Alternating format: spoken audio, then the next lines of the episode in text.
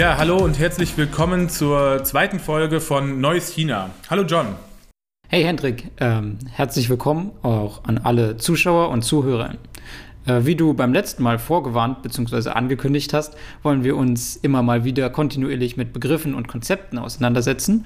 Und das können wir auch gleich damit verbinden, unseren Namen bzw. was wir mit diesem Podcast vorhaben, warum er Neues China heißt und welche Bedeutung dieser Begriff hat, zu erläutern. Wer sich bis schon mal mit der Volksrepublik China und der Kommunistischen Partei Chinas auseinandergesetzt hat, der oder die wird den Begriff aus diesem bekannten Propagandalied kennen.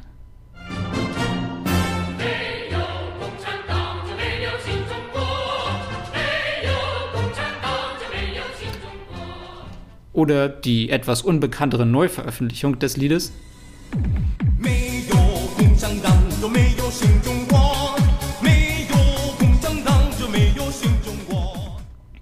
Hinter dem Begriff steckt jedoch mehr als bloß ein Propagandaslogan. Auch wenn er heutzutage eher in Bezug auf die Gründung der Volksrepublik genutzt wird, ist es wichtig, die Ideen zu verstehen, die sich hinter diesem Begriff verbergen. Ja, neues China. Was heißt das also? Der Begriff impliziert natürlich, dass es ein altes China gegeben hat. Seine Bedeutung liegt vor allem in der Abgrenzung zu diesem Alten, in der Negation des Alten.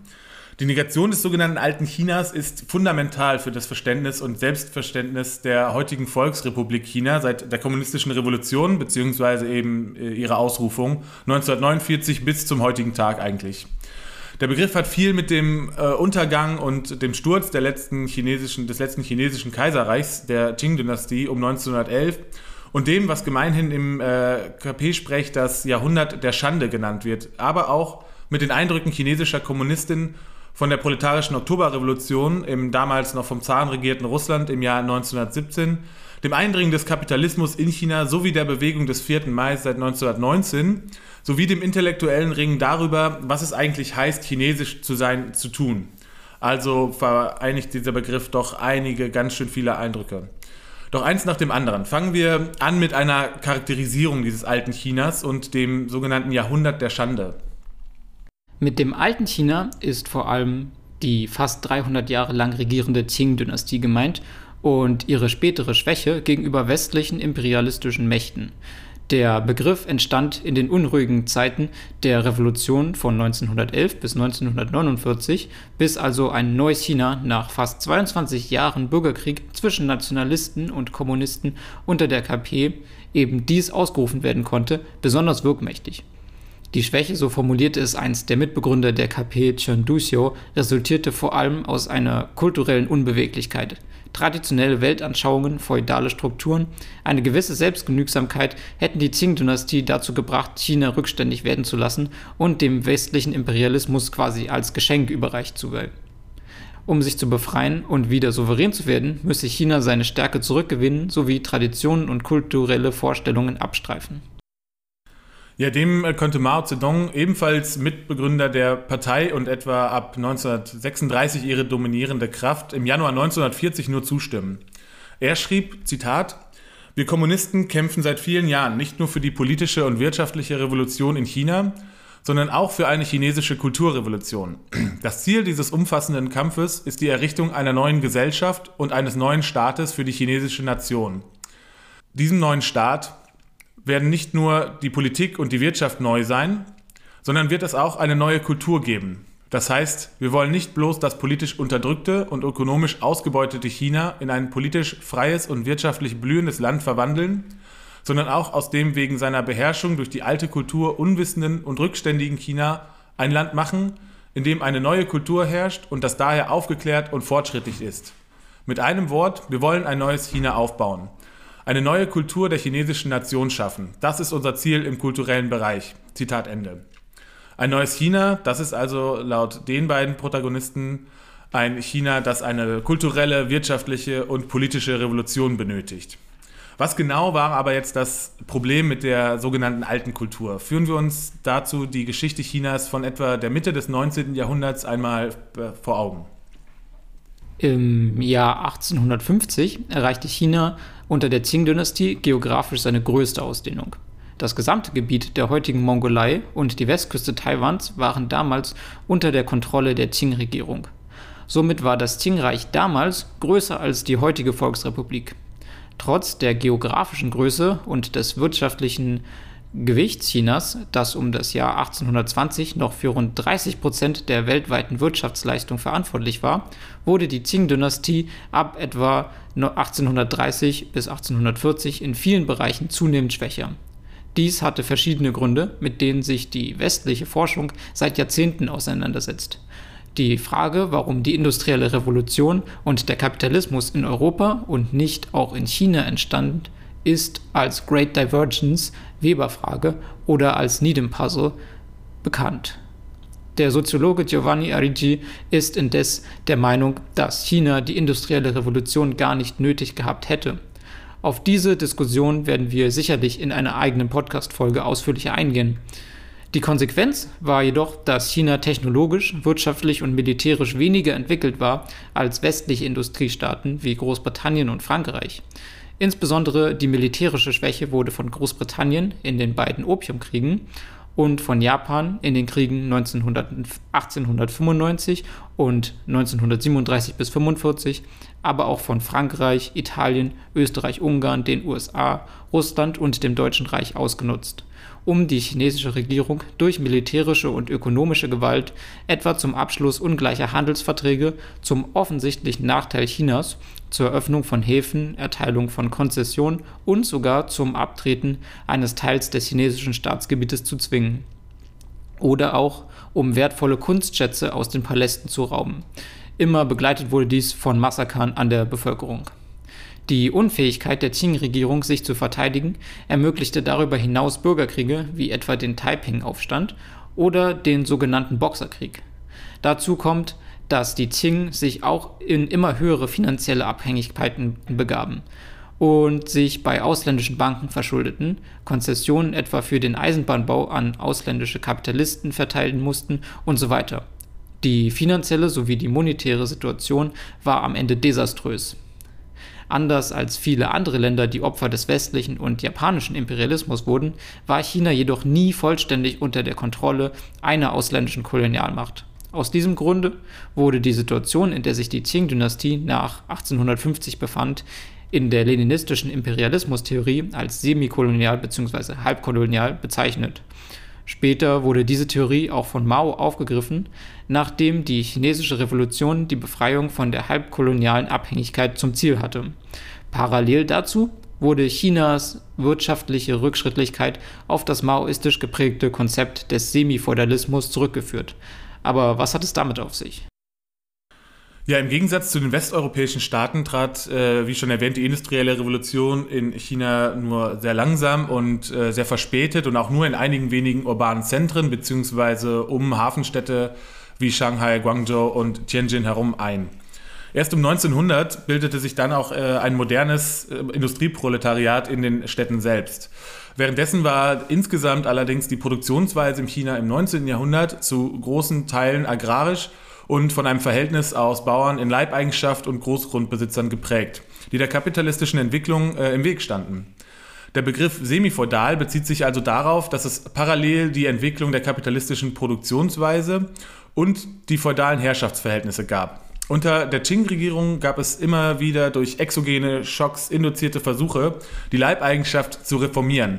Jedoch scheiterten diese unter anderem, weil die Landbesitzer sehr, sehr, star äh, sehr, sehr einflussreich waren und auf der anderen Seite eben diese Reformen ja nicht wirklich mit äh, politischem Willen angegangen worden sind. Aufgrund der daraus resultierenden Unfreiheit der Bauern und der schlechten wirtschaftlichen Situation kam es immer wieder zu Aufständen, unter anderem äh, auch zu diesem bereits erwähnten Taiping-Aufstand.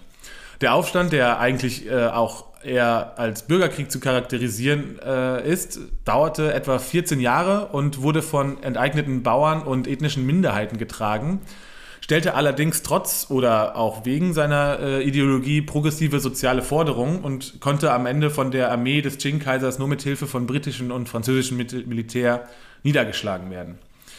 Dem Bürgerkrieg fielen auch 50 bis 70 Millionen Menschen zum Opfer. Er hinterließ ein entvölkertes und zerstörtes Südchina sowie ein generell geschwächtes äh, Gesamtchina unter der Qing-Regierung. Basierend auf seiner Analyse sah Mao den zentralen Widerspruch im semifeudalen China zunächst nicht zwischen Kapital und Arbeit, sondern auf der einen Seite zwischen imperialistischen Akteuren, die mit den Großgrundbesitzern Bündnisse eingingen, und auf der anderen Seite die Bauern und Arbeiterinnen und der nationalen Bourgeoisie, also der Nation. Genau. Die Leibeigenschaft wurde zwar mit der Xinhai-Revolution 1911 und der Gründung der Republik China abgeschafft, jedoch verbesserte sich die Situation der Landbevölkerung nicht grundlegend. Zu dieser Zeit befand sich China aufgrund der sich herausbildenden Konflikte zwischen verschiedenen Warlord-Fraktionen und kolonialistischen Abhängigkeitsverhältnissen in einer wirtschaftlich und politisch schlechten Lage. Diese verschlechterte sich nochmals durch den japanischen Imperialismus, gegen den sich die Republik China seit ihrer Gründung wehren musste. Vor allem die Enttäuschung über die Unfähigkeit der Republik, eine nationale Souveränität herzustellen und sich aus den Abhängigkeiten zunächst ausländischer Kapitalisten zu befreien, stellte chinesische Intellektuelle vor ein großes Problem. Der eingangs erwähnte Chen forderte 1917, zu dem Zeitpunkt war er noch Professor an der Universität in Beijing, eine literarische Revolution. Die chinesische Literatur sei viel zu formalistisch und reproduziere die soziale Hierarchie. Lu Xun, bekannt als der Vater der modernen chinesischen Literatur, wird zugeschrieben, die chinesische Kultur als sklavisch bezeichnet zu haben. Der Konfuzianismus stand im Mittelpunkt der Kritik an kultureller Starrheit und Rückständigkeit und diese Kritik evozierte unter Intellektuellen die Frage, was überhaupt Chinesisch sein ausmacht. Die Bewegung des 4. Mai, die sich vor allem an der unfairen Behandlung Chinas im Versailler Vertrag nach dem Ersten Weltkrieg entzündete, war eine tiefgreifende chinesische Kulturrevolution mit widerstreitenden Ideen darüber, wie das neue China aussehen sollte. Es war alles andere als ausgemacht, dass dem Marxismus dabei eine Hauptrolle zukommen sollte dass das neue China Kommun ein kommunistisches bzw. sozialistisches sein würde, daran hatte auch die erste Massenpartei Chinas einen großen Anteil. Ja, das ist korrekt. Und äh, zusammengefasst kann man wohl sagen, dass gerade die kulturellen Entwicklungen und die kulturellen Möglichkeiten, die sich nach der Xinhai-Revolution 1911 eben, nach der Gründung der Republik, dass sich gerade in diesem Zeitraum die Ideen eines von einem neuen China und der Notwendigkeit von einem neuen China virulent diskutiert worden und äh, für gerade für Intellektuelle und eben auch für politische Kreise äh, ja immer wichtiger wurde, weil man eben gesehen hat, dass trotz einer äh, ja trotz einer Revolution und eben trotz dieser Gründung der Republik äh, es China nicht schaffte eben ähm, souverän zu werden und äh, diese Gründe wurden vor allem in der Kultur gesucht. Deswegen finde ich den, äh, fand ich dieses Zitat von Chen Duxiu so besonders spannend, weil äh, er ja den Kern der Kritik auf dieses Chinesischsein selbst eigentlich legt. Und das ist natürlich ein großes, äh, ja, ein großes Problem. Und die Kuomintang ähm, ja, konnte eben keine, äh, keine Souveränität herstellen, sondern lediglich dem Namen nach. Ihre Herrschaft bezeichnet die Historikerin Rebecca Ikal äh, daher auch als eine, Zitat, konservative Revolution die eine arg verengte Bewahrung der eigenen Interessen und eine Aufrechterhaltung des Klassenverhältnisses zum Ziel hat. Und ja, die Kuomintang stellte vor allem oder trieb vor allem die kapitalistische Entwicklung Chinas voran und äh, scheute sich äh, keinesfalls vor dem Einsatz äh, von Gewalt. Und ähm, ja, zusammenfassend kann man eigentlich sagen, dass unter den Kuomintang eine absolute Fragmentierung der Politik und des sozialen Lebens in China selbst einsetzte. Die Kommunistische Partei hingegen war überzeugt, dass China gerade wegen dieses Klassenverhältnisses, das die Kuomintang eben versuchte zu reproduzieren, rückständig war. Der Wunsch, äh, ein neues China zu schaffen und äh, in dem eben dieses Klassenverhältnis auch überwunden werden konnte, verband sich mehr und mehr damit, auch eine neue Gesellschaft mit einer neuen Kultur zu schaffen. Das Jahrhundert der Schande endete dann 1949 mit, Sieg der, mit dem Sieg der Kommunistischen Partei äh, ja, im chinesischen Bürgerkrieg, der ab 1949 nochmal komplett Fahrt aufnahm. Und äh, ja, auch mit dem, mit dem Rückzug der Kuomintang nach Taiwan endete. Genau, die KP sollte von nun an ein von Kriegen und Ausbeutung geplagtes Land regieren. Und bei allen folgenden Problemen und Widersprüchen und Katastrophen ist jedoch festzuhalten, dass 1949 die erste chinesische Regierung seit 100 Jahren souverän über chinesische Politik, Wirtschaft und chinesisches Territorium herrschte. Diese historische Erfahrung ist fundamental für das neue China.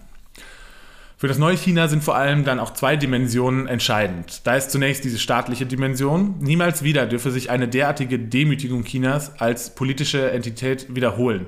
Durch innere politische Einheit soll eine starke Nation, ein starker Staat und die eigene Souveränität hergestellt, bewahrt und verteidigt werden können.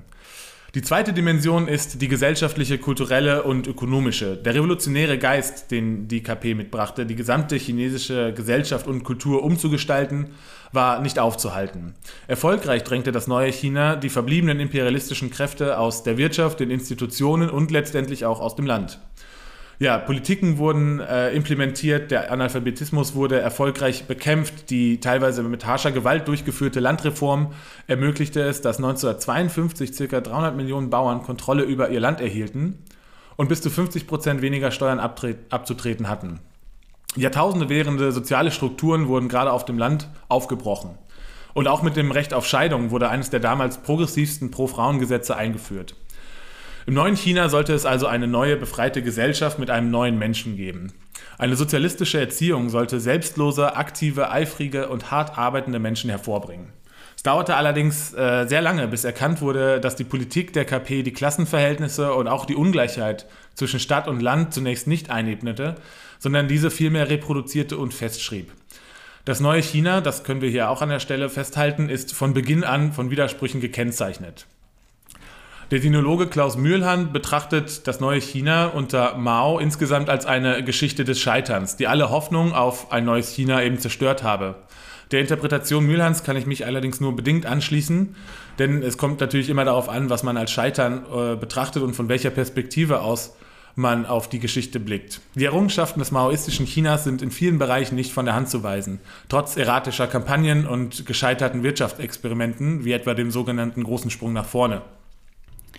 Im gegenwärtigen China wird das Jahrhundert der Schande jedoch als Begründung für das Streben nach technologischer Überlegenheit Chinas, insbesondere im Bereich der Zukunftstechnologien, angewendet. Die Lehre, die aus der Geschichte gezogen wurde, ist, dass technologische Rückschrittlichkeit eines Staates Schwäche bedeutet, die unweigerlich von anderen Staaten ausgenutzt wird. Darum ist der chinesische Staat bestrebt, eine technologische Vorreiterrolle in der Welt einzunehmen. Diese Bestrebung hat nicht nur wirtschaftliche und politische Bedeutung, sondern auch Auswirkungen auf die Arbeitsbedingungen in der chinesischen Technologiebranche. In dieser herrschen Arbeitszeiten von bis zu zwölf Stunden pro Tag sowie extremer Wettbewerb unter den ArbeiterInnen. Diese Arbeitsbedingungen wurden laut Hong Ilio staatlich forciert, um die angestrebte Technologieführerschaft so schnell wie möglich zu erreichen. Ein weiterer Aspekt, bei dem das Jahrhundert der Schande Auswirkungen auf die gegenwärtige chinesische Politik hat, ist die nationale Einheit der chinesischen Nation. Die Unterwanderung der nationalen Einheit und nationalen Souveränität, so sagt es die chinesische Regierung, führt unweigerlich zur Schwächung der chinesischen Nation. Aus diesem Grund wird beispielsweise die Lösung der Taiwan-Frage von vielen Chinesinnen als Maßnahme gegen die Schwächung Chinas gesehen, weil Taiwan aus Sicht der chinesischen Regierung Teil des chinesischen Staatsgebietes ist. Dabei wird Taiwans Zugehörigkeit zu China durch VertreterInnen der taiwanischen Unabhängigkeit als bedroht angesehen. Als VertreterInnen der taiwanischen Unabhängigkeit sieht die chinesische Regierung beispielsweise die aktuelle Regierung in Taiwan. Somit wird die Annexion Taiwans jedenfalls teilweise mit dem Jahrhundert der Schande gerechtfertigt. Einige Nationalisten sagen sogar, dass das Jahrhundert der Schande erst dann wirklich endet, wenn die VR China die Kontrolle über Taiwan gewinnt. Deutlich wird, dass es der KP vor allem auch um Revanchismus geht. Ja, das ist, äh, glaube ich, nochmal wichtig zu betonen, dass, also wie wichtig eigentlich dieses äh, Erinnern an das Jahrhundert der Schande auch für das neue China und für äh, viele, viele, viele Arten von Politiken, von, äh, von Diskussionen und Diskursen innerhalb äh, Chinas äh, eigentlich ist. Eine Konstante zwischen dem alten und dem neuen China ist dabei auch die geografische Vorstellung eben davon, was zu China zählt und was China eigentlich ist. Wie anfangs erwähnt, zählte bereits die Qing-Dynastie Tibet, Xinjiang und die Mongolei sowie Taiwan zu ihrem Einflussgebiet. Dieses chinesische Einflussgebiet wird auch als Greater China oder auf Deutsch Großchina bezeichnet. Unter der Qing-Dynastie wurden diese Gebiete größtenteils durch Allianzen mit lokalen Eliten kontrolliert, die im Gegenzug zur Unterwerfung chinesischer Herrschaftsansprüche ihre gesellschaftliche Stellung behalten durften. Spätestens jedoch nach der Gründung der Volksrepublik wurde die staatliche Kontrolle über diese Gebiete verstärkt. Jedoch zählte zu diesen Gebieten eben nicht mehr die Mongolei, die mit Hilfe der Sowjetunion Unabhängigkeit erlangt hatte, und Taiwan, das nach dem chinesischen Bürgerkrieg äh, unter der Kontrolle der nationalistischen Kuomintang war und de facto unabhängig ist. Wenn wir also von der VR-China sprechen, von der Volksrepublik China, dann meinen wir das Gebiet der heutigen Volksrepublik ohne Taiwan. Wenn wir doch von Greater China sprechen, meinen wir den chinesischen Einfluss und den chinesischen Kulturraum, der von der Han-zentristischen Vorstellung geprägt ist, dass China überall dort ist, wo Han-Chinesinnen leben. Die restauratorischen Vorstellungen sind heute wieder extrem dominant. Das neue China war vor allem das Versprechen nach einer egalitäreren Gesellschaft. Ähm, und wir haben uns den Namen gegeben, weil wir diesem Versprechen nachspüren wollen. Wir fragen uns, wo die Wurzeln des neuen Chinas liegen und wie das neue China heute aussieht und auch wie gerecht es ist. Dabei wollen wir ein differenziertes Bild vermitteln und äh, sind überzeugt, dass ein tieferes Verständnis der chinesischen Geschichte und Kultur dafür absolut notwendig ist und darum haben wir eben auch diesen langen Abriss der chinesischen Geschichte gemacht. Ja, das neue China ist äh, heute Weltmacht und Vorbild für viele, viele Staaten des globalen Südens. Und wir wollen wissen, warum das so ist und was aus den Idealen der frühen Kommunisten geworden ist, wie sie sich im Laufe des letzten Jahrhunderts auch verändert haben und wo China heute steht. Uns war es besonders wichtig zu zeigen, was das alles eigentlich mit der chinesischen Geschichte zu tun hat und wie fundamental wichtig eigentlich ein Verständnis eben dieser Geschichte ist, um, die, um das Agieren und die chinesische, also um das Agieren der KP zu verstehen, aber auch um die Vorgänge innerhalb der chinesischen Gesellschaft zu verstehen. Ähm, genau, denn viele von den angesprochenen Themen, also gerade darüber, was es heißt eigentlich chinesisch zu sein, äh, die ploppen immer mal wieder in chinesischen Diskursen auf und äh, sind, sind, ja, sind eigentlich die gleichen Diskussionen, die äh, in den 1920er Jahren geführt worden sind. Ähm, deswegen finden wir, dass das total wichtig ist und hoffen, dass wir euch hier einen kleinen Einblick davon vermitteln konnten und freuen uns auf weitere Folgen. Und äh, ja, vielen Dank, dass ihr zugehört habt und bis zum nächsten Mal.